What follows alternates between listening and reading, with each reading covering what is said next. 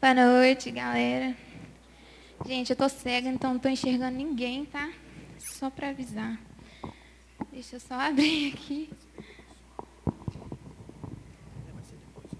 É. Então, gente, a Rô me chamou para dar a palavra aqui essa semana. E eu fiquei pensando muito assim, o que falar, assim, o tema da igreja. O tema da igreja agora tem sido sobre esperança. E eu fiquei pensando assim, ela me deixou na liberdade e eu tenho várias palavras, mas eu não tinha nenhuma palavra específica sobre esperança. Então eu comecei a orar mesmo e falei, ah Deus, deixa eu ver o que, que as pessoas têm falado sobre esperança, sabe? E aí eu procurei no YouTube, assim, tipo, pregações esperança. Só que veio uma rica, assim, de pregações. E aí eu fiquei, nossa Deus, eu não quero ficar assistindo a palavra de outras pessoas sendo que eu tenho o mesmo Deus que pode falar comigo. E eu falei, Deus, então eu quero que a sua palavra sobre esperança para mim. E aí foi muito legal, porque eu peguei minha Bíblia de estudo. E aí, sabe quando você abre assim, tipo, Deus, fala comigo. Eu não fiz isso, mas aconteceu exatamente isso. Eu abri a Bíblia para procurar e falei, ah, vou ver se tem alguma coisa aqui sobre esperança. E aí, a, quando eu abri, o primeiro texto que tinha estava falando, a esperança. Eu falei, é isso então, vou falar sobre isso. E antes de começar, eu queria só orar de novo, só para iniciar. Deus, Pai, muito obrigada, Paizinho, por essa noite. Te peço mesmo que se eu possa usar a minha vida, Deus, que não seja eu falando, Pai, mas que seja o Senhor. Te agradeço mesmo pela oportunidade de estar aqui. Eu te peço, Jesus, que ninguém que esteja aqui saia da mesma forma como entrou, Pai. Em nome de Jesus, esse é o meu desejo, a minha vontade mesmo, Pai. Ó oh, Deus, que as pessoas possam mesmo ser impactadas com a tua palavra, não a minha. Em nome de Jesus. Amém. É, então, para começar, eu quero contar a história de dois personagens na Bíblia. Eu custei escrever essa palavra, custou a vir inspiração, mas quando eu estava pensando assim sobre esperança, eu me lembrei de Jó, que é, quando eu falo esperança, é a primeira personagem da Bíblia que me vem à mente. Então eu queria começar com ele. É, só para falar antes disso, tem, são duas pessoas que eu vou falar. Uma perdeu tudo e a outra ganhou tudo. Então eu vou começar com Jó. E eu queria que vocês abrissem para mim em Jó 1. Só para quem não conhece. Jó 1, 1. Quem achou diz Jesus lindão. Ninguém achou, galera. Nossa, isso aí, muito bem. Mas você não achou, né, Estevam? Pode ler? Na terra de Uz morava um homem chamado Jó. Ele era bom e honesto, temia a Deus e procurava não fazer nada que fosse errado. Jó tinha sete filhos e três filhas, e era dono de sete mil ovelhas, três mil camelos, mil bois e quinhentas jumentas. Tinha também um grande número de escravos. Enfim, Jó era o homem mais rico de todo o Oriente. Os filhos de Jó iam às casas um dos outros e davam banquetes, cada um por sua vez. E as três irmãs eram sempre convidadas para esses comes e bebes. Quando terminavam uma rodada de banquetes, Jó se levantava de madrugada e oferecia sacrifícios em favor de cada um dos seus filhos para purificá-los. Jó sempre fazia isso porque pensava que um dos seus filhos poderia ter pecado, ofendendo a Deus em pensamento. Ou seja, né, ele era um cara muito chegado a Deus, muito temente, e ele se preocupava muito com isso. Continuando, chegou um dia em que os servidores celestiais vieram apresentar-se diante de Deus, o Senhor, e no meio deles veio também Satanás. O Senhor perguntou: De onde você vem vindo? Satanás respondeu: Estive dando uma volta pela terra, passeando por aqui e por ali. Aí o Senhor disse: Você notou o meu servo Jó? Presta atenção. No mundo inteiro não há ninguém tão bom e honesto como ele. Ele me teme e procura não fazer nada que seja errado. Satanás respondeu: Será que não é por interesse próprio que Jó te teme? Tu não deixas que nenhum mal aconteça a ele, à sua família e a tudo que ele tem. Abençoas tudo que já faz, e no país inteiro ele é o homem que tem mais cabeças de gado. Mas se tirares tudo que é dele, verás que ele te amaldiçoará sem nenhum respeito. Deus então permitiu com que Satanás fizesse isso e lá para frente, lá no 13, vai começar a falar. Um dia, enquanto os filhos e as filhas de Jó estavam num banquete na casa do irmão mais velho, chegou à casa de Jó um dos seus empregados e disse: nós estávamos arando a terra com os bois e as jumentas estavam pastando ali perto. De repente, os, os sabeus nos atacaram e levaram tudo. Eles mataram a espada os empregados e só eu consegui escapar para trazer a notícia. Enquanto este ainda estava falando, veio outro empregado e disse: Raios caíram dos céus e mataram todas as ovelhas e pastores. Só eu consegui escapar para trazer a notícia. Enquanto este ainda estava falando, chegou um terceiro que disse: Três bandas de caldeus nos atacaram e levaram os camelos. Eles mataram a espada os empregados e só eu consegui escapar para trazer a notícia. Enquanto este ainda estava falando, chegou mais um e disse a Jó: Os seus filhos e suas filhas estavam no meio de um banquete na casa do seu filho mais velho. De repente veio um deserto um, do deserto um vento muito forte que soprou contra a casa e ela caiu em cima dos seus filhos. Todos eles morreram, só eu consegui escapar para trazer a notícia. Gente, que loucura. Então Jó se levantou e, em sinal de tristeza, rasgou as suas roupas e raspou a cabeça. Depois ajoelhou-se, encostou o seu rosto no chão e adorou a Deus. Aí disse assim: Nasci nu, sem nada, e sem nada vou morrer. O Senhor me deu, o Senhor tirou. Louvado seja o Senhor. Assim, apesar de tudo que havia acontecido, Jó não pecou nem pôs a culpa em Deus. Gente, eu quis ler esse texto aqui, por mais que ele seja grande, para que vocês entendam assim exatamente o que aconteceu com Jó. Imagina você está lá de boas, você é uma pessoa muito bem sucedida, e de repente tudo que você tem, cada hora chega uma pessoa para te falar o que, que aconteceu de errado com tudo aquilo que você tem. Você perdeu seu dinheiro, você perdeu sua casa, seu carro, seus filhos, perdeu tudo. E você ajoelha, ora e não peca contra o Senhor. Você não tem dúvidas de que você tem que adorar o Senhor. Eu acho a história de Jó sensacional nesse sentido, porque ele tinha todos os motivos para estar em desesperança. E mesmo assim, ele se mantém firme no Senhor. É, e aqui está falando, né? Jesus fala sobre Jó que não havia ninguém tão bom e tão honesto, e mesmo assim, Jó perdeu tudo. Tudo e permaneceu fiel. É, então eu queria ler lá em Jó 23, uma parte que fala assim. Jó 23, 13. Deus. Vou esperar vocês abrirem. Pode ir. Deus fará comigo o que planejou fazer. Deus faz o que quer quando ele decide fazer alguma coisa, ninguém pode impedir. Ele levará até o fim o que planejou fazer comigo e também realizará todos os seus outros planos. Por isso eu perco a coragem na presença dele e quando penso nisso, fico apavorado. A escuridão me deixou cego, mas é o Todo-Poderoso quem me põe medo e não escuridão. Então o que eu quero dizer com isso é que não importa o que tem acontecido com você, não importa, porque assim como Jó viveu tudo aquilo que ele viveu, todas as desesperanças, ainda assim, ele sabia que Deus levaria até o fim o que ele planejou fazer. Então, não há nada, não há nenhum plano do Senhor que possa ser frustrado sobre as nossas vidas.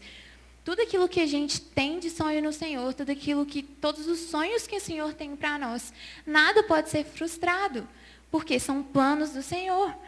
Então, tem um versículo que fala: No mundo tereis aflições, mas tem de bom ânimo, pois eu venci o mundo. Então, não importa a aflição que você esteja passando, não importa nada, porque no final, Jesus já venceu, o Senhor já venceu, e a gente vai, e o Senhor irá cumprir os planos dele na nossa vida. É, a desesperança não pode anular os planos do Senhor, porque mesmo que você não creia, nada pode frustrar os planos que Deus tem para você. Então, nós vivemos várias situações de desesperança na nossa vida. Pode ser uma falta de emprego, pode ser um, um casamento frustrado, pode ser uma carteira de motorista que a gente tem que tirar, pode ser várias coisas. Podem ser muitas coisas. A gente vive a falta do dinheiro, a gente vive uma prova do Enem que a gente não passa, é um vestibular, é uma dúvida, é um medo do futuro, uma incerteza daquilo que a gente vai viver. São vários os motivos que, nos, que podem nos levar a viver a desesperança. São vários. Se a gente olhar para a nossa vida, é, tem aí a pandemia, as aulas online. Só quem vive sabe aula, online. É o que, que é desesperança. E principalmente na psicologia, né, amigos? Muito desesperança. A gente fica assim o tempo inteiro desesperado mesmo, de saber como que o mundo está, como que as coisas estão, como que a política está. Só que se a gente for se a gente for entrar nisso, se a gente for entrar só nos méritos da desesperança, nós vamos nos afundar. Porque não há nada pior do que a gente ceder à desesperança. E para completar, eu queria, é, queria então contar essa segunda história, que está lá em 2 Reis 4.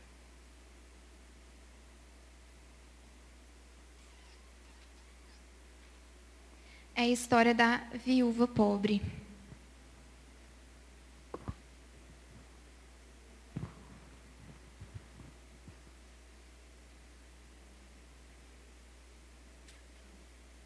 Segunda Reis 4.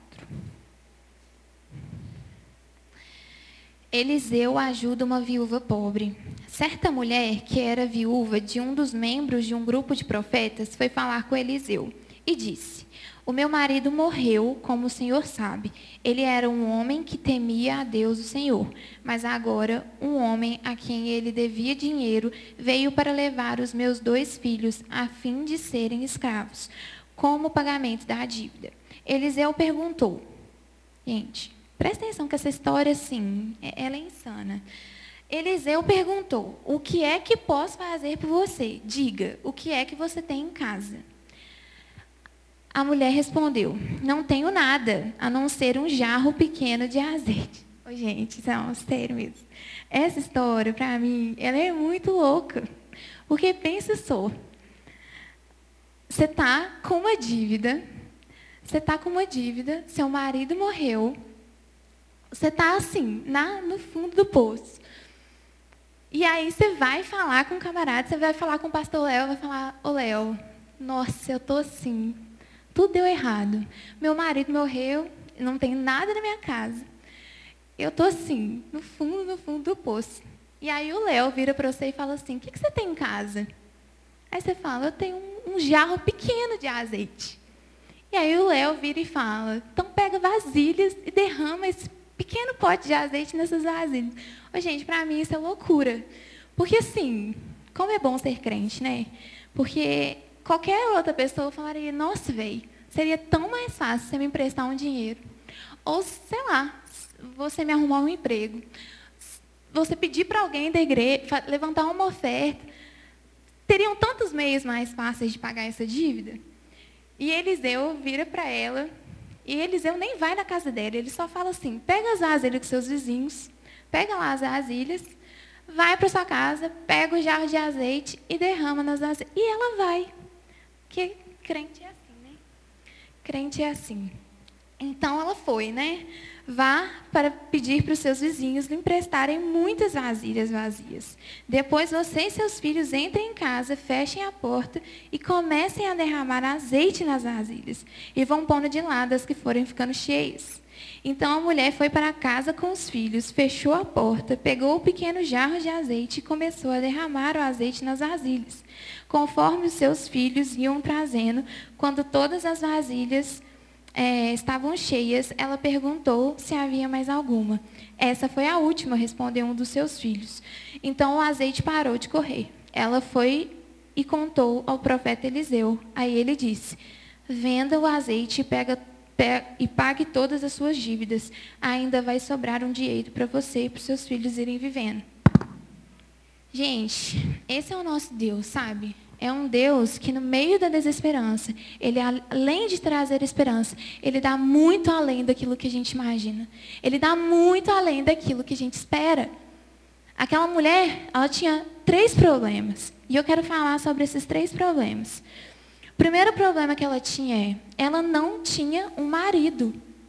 Ela não tinha um marido. Isso era um problema. Por quê? Porque o marido é o provedor do lar é o marido que provê. Então, ela não tinha alguém para prover o dinheiro daquela casa, o sustento daquela casa. E não bastasse isso, ela tinha um segundo problema. Ela tinha uma dívida que faria perder seus dois filhos. Então, aquela mulher já não tinha nada, ela já não tinha marido, e a única coisa que ela tinha, que eram os filhos dela, ela também ia perder. E, além disso, ela não tinha nada ela só tinha um pouco de azeite. Então, essa mulher ela tinha três problemas na vida dela que poderiam ter trago uma desesperança tamanha que a deixaria sem esperança nenhuma. Só que essa mulher ela também tinha três coisas. Ela sabia com quem falar, então ela foi direta em quem sabe te ajudar. Porque muitas vezes a gente tem um problema e aí sabe o que a gente vai fazer? A gente vai falar com a dona Creuza. E a gente fala, dona Creuza, eu estou com um problema. Você acredita, menina? Meu, meu marido morreu, eu estou com da dívida, meus, meus meninos vão ser raptados e vão virar escravo. Então, se você falar com a dona Creuza, a dona Creuza não vai ter nada para falar para você. Ela não vai ter a palavra certa para você. Então, muitas vezes a gente fica gastando as nossas palavras, gastando as nossas histórias, gastando aquilo que a gente tem, aquilo que a gente precisa de ajuda, com quem não pode nos ajudar. Então, fecha a boca. Fecha a boca. Porque muitas vezes a gente erra por falta de sabedoria. A gente erra porque a gente fala demais. Eu sei, eu estou falando para mim também. A gente erra porque a gente fala demais. A gente erra porque a gente não sabe com quem falar. A gente fala com quem não pode nos ajudar. E a segunda coisa que ela tinha, além de saber com quem falar, ela tinha um pouco de azeite. Isso já era um começo. E a terceira, ela tinha esperança. Ela estava vivendo um momento de desesperança, mas ela tinha esperança. Porque se ela não tivesse esperança, ela já teria desistido ela de cara olharia para a própria vida dela e falaria: Bom, eu não tenho marido, não tenho dinheiro, eu tenho uma dívida, o que eu vou fazer? Vai ter que levar os meninos. Mas não, ela não, ela não cedeu à desesperança. Ela tinha esperança. Então, no versículo 7 ainda fala, vou ler de novo. É, ela foi e contou ao profeta Eliseu, e ele disse: Vendo o azeite, pague todas as suas dívidas. Ainda vai sobrar dinheiro para você e seus filhos irem vivendo. Então, por mais que ela tivesse esse problema, ela foi na fonte certa. Ela conseguiu aquilo que ela precisava e ela ainda conseguiu além. Porque é isso que Deus faz na nossa vida. É muito além. É muito além daquilo que os nossos olhos podem ver, daquilo que nossos ouvidos podem ouvir, daquilo que a nossa mente pode imaginar. É muito maior. É... Então, se o Senhor quiser, Ele vai prover. E eu queria perguntar, que é o tema dessa palavra: onde está a sua esperança? Será que a sua esperança está numa pessoa? Será que a sua esperança hoje está num relacionamento, está num amigo? A sua esperança está no dinheiro? Queria inclusive contar um testemunho disso de dinheiro. Eu e a Gabi, a gente, a gente foi madrinha recentemente de uma amigaça nossa. E aí, né, nossa primeira vez sendo madrinha, a gente falou, nossa, a gente quer fazer tudo maravilhoso, perfeito. E a gente foi no shopping comprar uma lingerie para essa nossa amiga. E a gente estava lá no shopping, né? Aí eu falei, ai, amiga, eu quero dar o melhor. Porque é o que eu gostaria de ganhar. Então eu quero dar o melhor para essa minha amiga. E a Gabi falou, eu também quero dar o melhor. E nós fomos olhando assim as lojas. A gente entrou numa loja, viu uns negócios pai, assim, né? Credo. E aí a gente foi, falei, ah, amiga, quer saber? Vamos naquela loja lá, que é a melhor loja que tem do shopping. E aí a gente foi, entrou nessa loja, gastar, entendeu? Gastar. Brincadeira. E aí eu virei para a Gabi ainda e perguntei, amiga, qual que é, assim, seu teto, assim, só para saber de quanto que você está disposta a gastar. E ela falou tal. Eu falei, é nós, é tal também. Já, e olha que já estava assim, no limite daquilo que a gente podia. Mas a gente falou, não, nós vamos achar.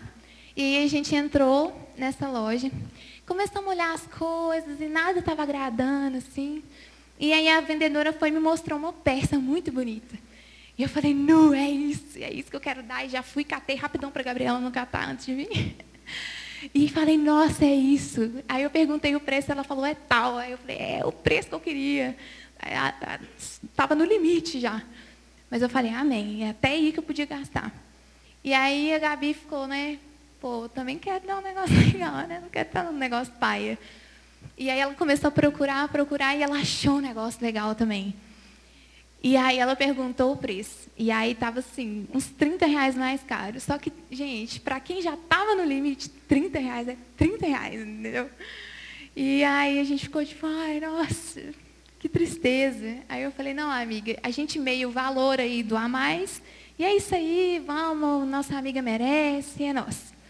E aí a gente chegou no caixa, e aí veio uma voz assim do Espírito Santo, só que era a voz da minha mãe no Espírito Santo, falando, pede um desconto. E amém, Senhor, eu recebo. Eu falei, tá bom, vou pedir um desconto, né? Aquela vergonha de pedir um desconto. Eu falei, ô moça, não tem um descontinho, não. E aí ela falou, não, vou olhar aqui para você, o quê?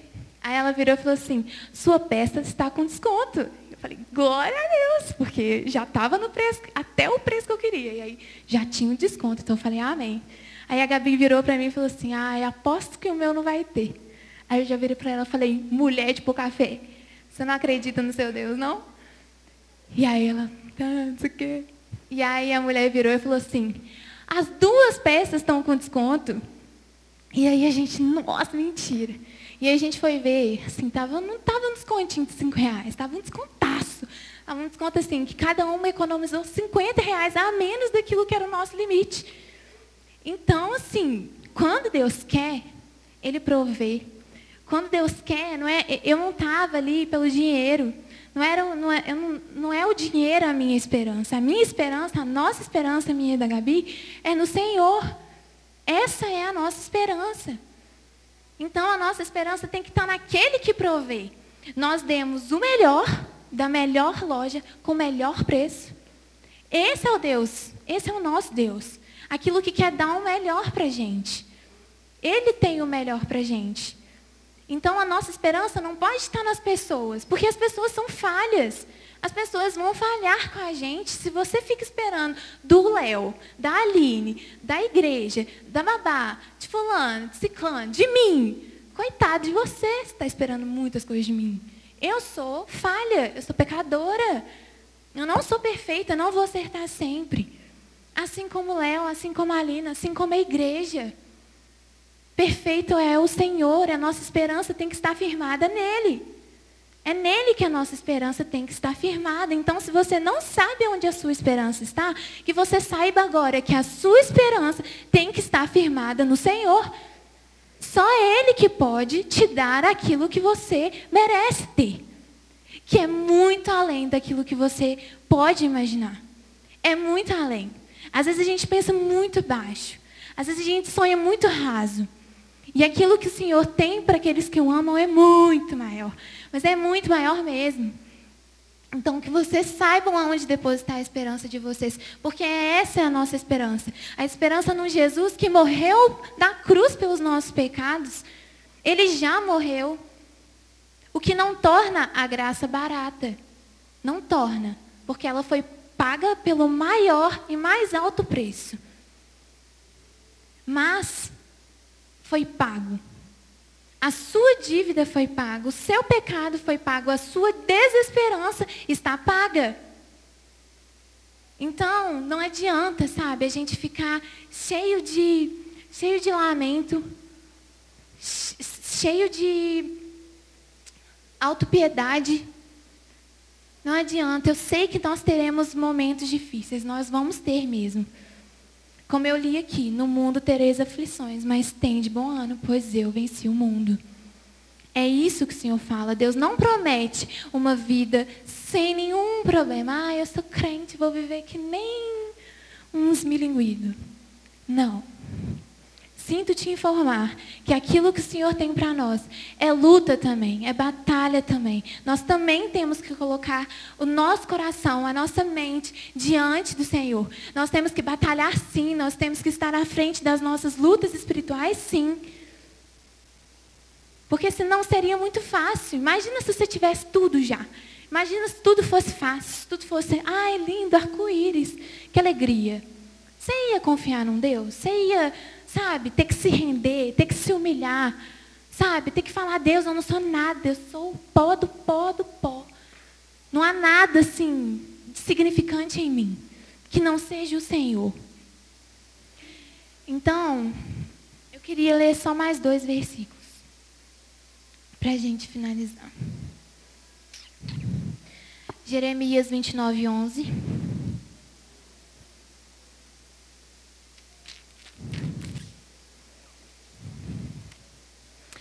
Jeremias 29, 11 vai dizer que só eu conheço os planos que tenho para vocês.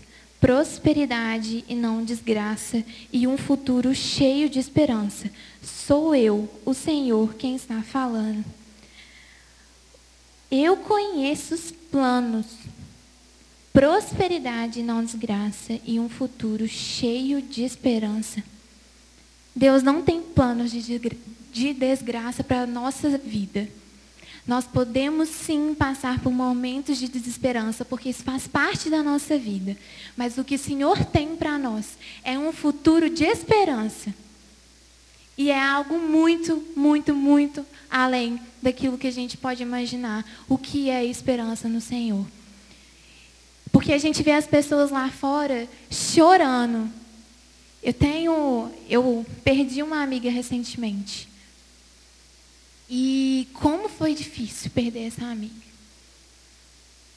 Mas assim, foi muito difícil mesmo. Porque eu nunca tinha perdido ninguém. Ninguém da minha família. Então foi muito difícil. Mas a minha esperança foi que dez dias, sei lá, antes dela morrer, eu enviei uma mensagem para ela orando por ela. Já tinha um tempão que eu não falava com ela. E eu mandei uma mensagem orando, falando tanto que eu a amava, falando tanto que ela era amada pelo Senhor. Falei, amiga, você é amada. E glória a Deus que eu falei isso, glória a Deus. Eu não me arrependo porque eu sei que eu falei, eu sei que ela soube que ela era amada. O mundo lá fora não tem esperança.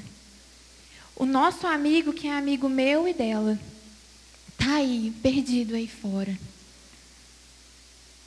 eu vejo assim os stories e falo, cara, que desesperança. Pessoas sem esperança.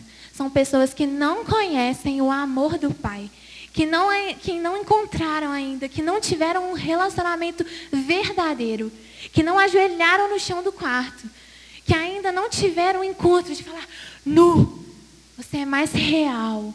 Mais real do que o som que eu escuto. Mais real do que a Gabriela que eu estou vendo aqui Senhor é mais real do que tudo. E não porque eu te enxergo, porque eu posso não te ver com os meus olhos, mas eu te sinto no meu coração. Essa é a minha esperança. É a esperança na glória, é a esperança de saber que tudo bem se eu morrer. Tudo bem se eu morrer, porque eu sei onde eu vou estar. E eu vou estar com meu Pai. E não há nada melhor para mim do que estar com meu Pai. Isso é só um tempo passageiro.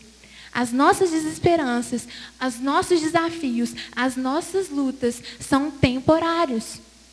Eu não estou falando que eu não sofro. Ai, Anete, você é passível de sofrimento então, bonita. Não, não sou. Eu sofro, eu choro, eu fico desesperada, eu falo, meu Deus do céu, isso não vai passar nunca, essa faculdade não acaba. Vivo várias coisas, várias coisas mesmo, em vários momentos de desesperança. Mas quando eu estou quase cedendo, Espírito Santo me levanta e fala, vai minha filha, acorda.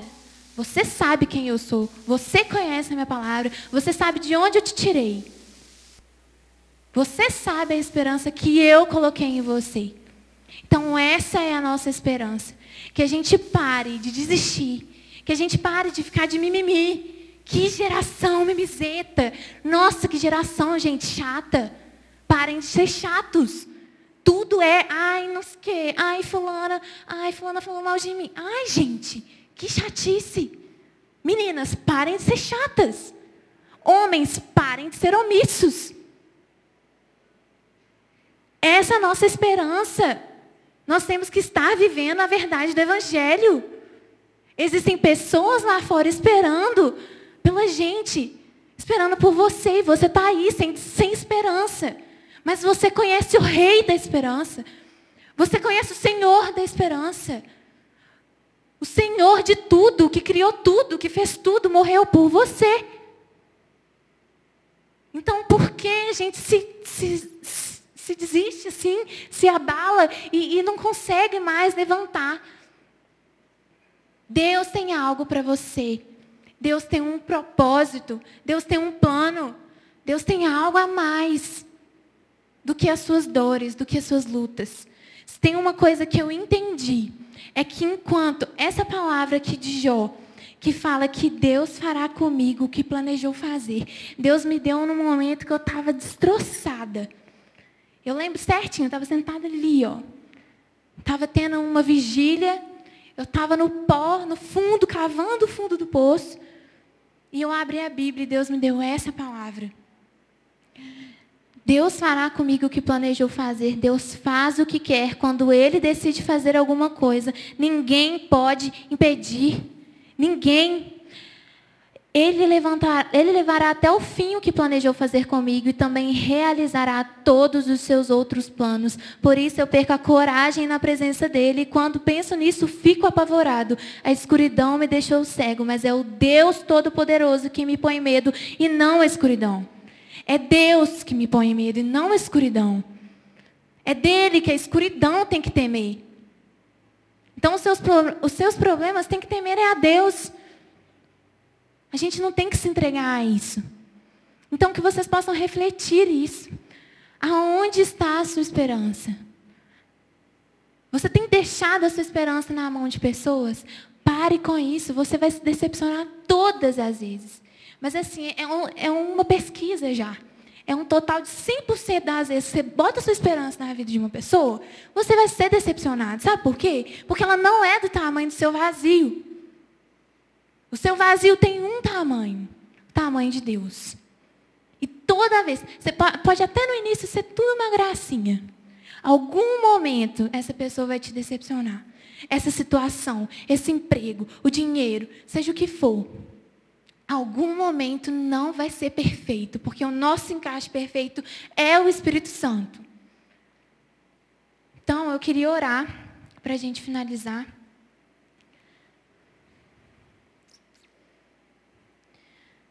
A última coisa que eu coloquei aqui foi: Jó perdeu tudo, a viúva ganhou tudo, e ambos mantiveram a sua esperança no Senhor.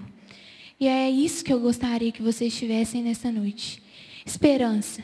É uma palavra de confronto, porque é para mim também. Tudo que eu falo, Deus fala comigo primeiro. Eu também tenho que aplicar na minha vida. Eu também tenho que me escutar. Mas é isso, a gente tem que refletir todos os dias. Não é porque a gente está em pandemia, não é porque. não é por nada. Nós temos que manter os nossos olhos fixos no Senhor. Naquilo que tem tudo, naquilo que pode te dar tudo. Deus, Pai, muito obrigada, Espírito Santo. Eu te agradeço mesmo, Paizinho, por tudo que o Senhor tem feito. Eu te peço, Senhor, que o Senhor possa vir sobre a vida de cada um, ó Deus, e transbordá-los de esperança. Jesus, tira eles, Deus, desse vitimismo, ó Deus, dessas situações, Pai. Eu sei que nem tudo, Deus, é só vitimismo também. Eu sei que existem situações reais, Pai, conflitos reais, Jesus, dores reais. Existem pessoas que perderam pessoas, existem pessoas que perderam emprego emprego, ó Deus, que estão precisando do Senhor, Pai. Quantas pessoas aqui, Deus, todos nós passamos por isso ou ainda vamos passar, Deus, por alguma luta, por alguma desesperança, Deus, mas em nome do Senhor Jesus, seja a esperança, Jesus. É isso que eu te peço, Paizinho, que o Senhor possa mesmo vir, Pai, e completar os nossos corações, que o Senhor possa nos, nos transbordar, que o Senhor possa nos encher, que o Senhor possa ser, Deus, um encaixe perfeito nos nossos corações. Ó Deus, porque ninguém enche o nosso copo. Ó Jesus, só o Senhor, Pai, pode nos transbordar, Pai. Só o Senhor, Jesus. Então eu te peço mesmo, Pai, que o Senhor possa vir, Deus, de uma maneira sobrenatural nessa noite. Ó oh, Deus, que todas as palavras do inimigo, Deus, todas as palavras que ele tem lançado, que possam cair por terra em nome de Jesus. Ó oh, Deus, todas as mentiras lançadas nesses corações, Pai. Ó oh, Deus, que possam cair por terra. Ó Deus, porque o Senhor conhece o nosso coração. É o Senhor que tem planos para nós, Jesus. E os seus planos não podem ser frustrados. Jesus, não podem ser frustrados frustrados de maneira alguma, Jesus. Ó Deus, porque o Senhor é muito maior, Deus, do que as nossas desesperanças, Pai. Em nome de Jesus, que hoje a gente possa sair daqui sabendo onde está o nosso coração, sabendo onde se encontra a nossa esperança. A nossa esperança está em você, Pai. Em nome de Jesus, a nossa esperança está no Senhor. Ó Deus, que tem tudo, que é dono de tudo. Pai, nome de Jesus, que essas pessoas possam sair daqui transformadas, Pai. É o meu desejo, Pai, que tudo aquilo que eu falei, que não veio da minha boca, ó Deus, que eles possam cair no esquecimento, mas tudo aquilo que foi do Senhor, que possa permanecer, Deus, num solo fértil, Pai, ó Deus, que vai criar raízes, Jesus, em nome do Senhor, Pai. Amém.